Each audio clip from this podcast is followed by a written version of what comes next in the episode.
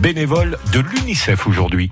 Un jour, un bénévole avec le département des Landes à vos côtés au quotidien. Bonjour, euh, je m'appelle euh, Xavier Viader, euh, je suis bénévole à l'UNICEF depuis environ deux ans, depuis l'été 2016. Je me souviens d'une collecte que l'on avait fait pour les sinistrés de Fréjus lors du barrage de Malpassé avait cédé, c'était en 59 ou en 60, je sais plus très bien, j'avais 12 ou 13 ans. Et, ce qui m'avait marqué, c'est que j'avais trouvé une personne qui avait sorti un billet de 5 francs, on venait de passer au nouveau franc à peu près à l'époque, il avait sorti un billet de 5 francs et c'était c'est une somme énorme pour, pour, pour l'époque et il avait dit euh, euh, c'est le moins qu'on puisse faire.